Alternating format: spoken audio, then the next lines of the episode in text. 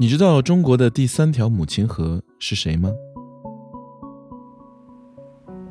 我一生没见过那么大的河流，那么清过，我我从来没有见过，到现在也没有。我记忆当中那是最我见过的最清澈的河流。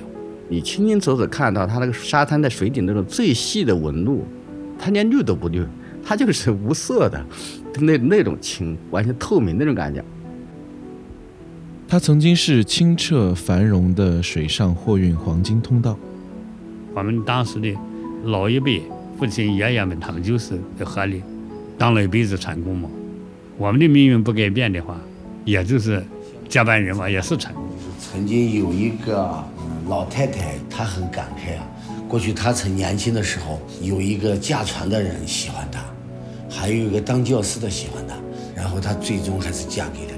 驾船的。她说是当时那个女人要吃好的，就是嫁给华子，要把日子过好。就是多生娃子。他也和延安的子民一道经历了坎坷的变迁。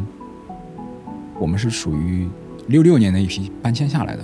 那个水库修起来以后，那个李官桥整个镇都已经不存在了，都已经沉到水底了。有些人会，比如说这个用一个瓶子，对吧？从自己的祖坟上装一瓶土啊，嗯，把这个祖先也带走了，这种感觉嘛。第二天天刚亮，开始。陆陆续续上车，一辆大巴车。那天车上是没有人说话，胸前都给你戴的大红花，上面写着“移民光荣”。是怎样一条河流，这样的举足轻重，却又轻易的被人遗忘？我们大家都知道这个南水北调这样一个工程，这个汉水是它的水源地，实际上是这个汉水在哺育我们整个北方。我希望就是中国人都知道汉江的名字，知道这个它是我们中国的长江、黄河之外的第三条母亲河。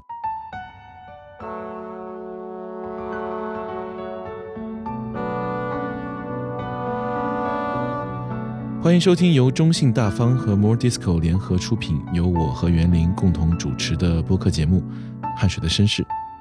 我是彭涵，我是袁林。五月十八号，不见不散。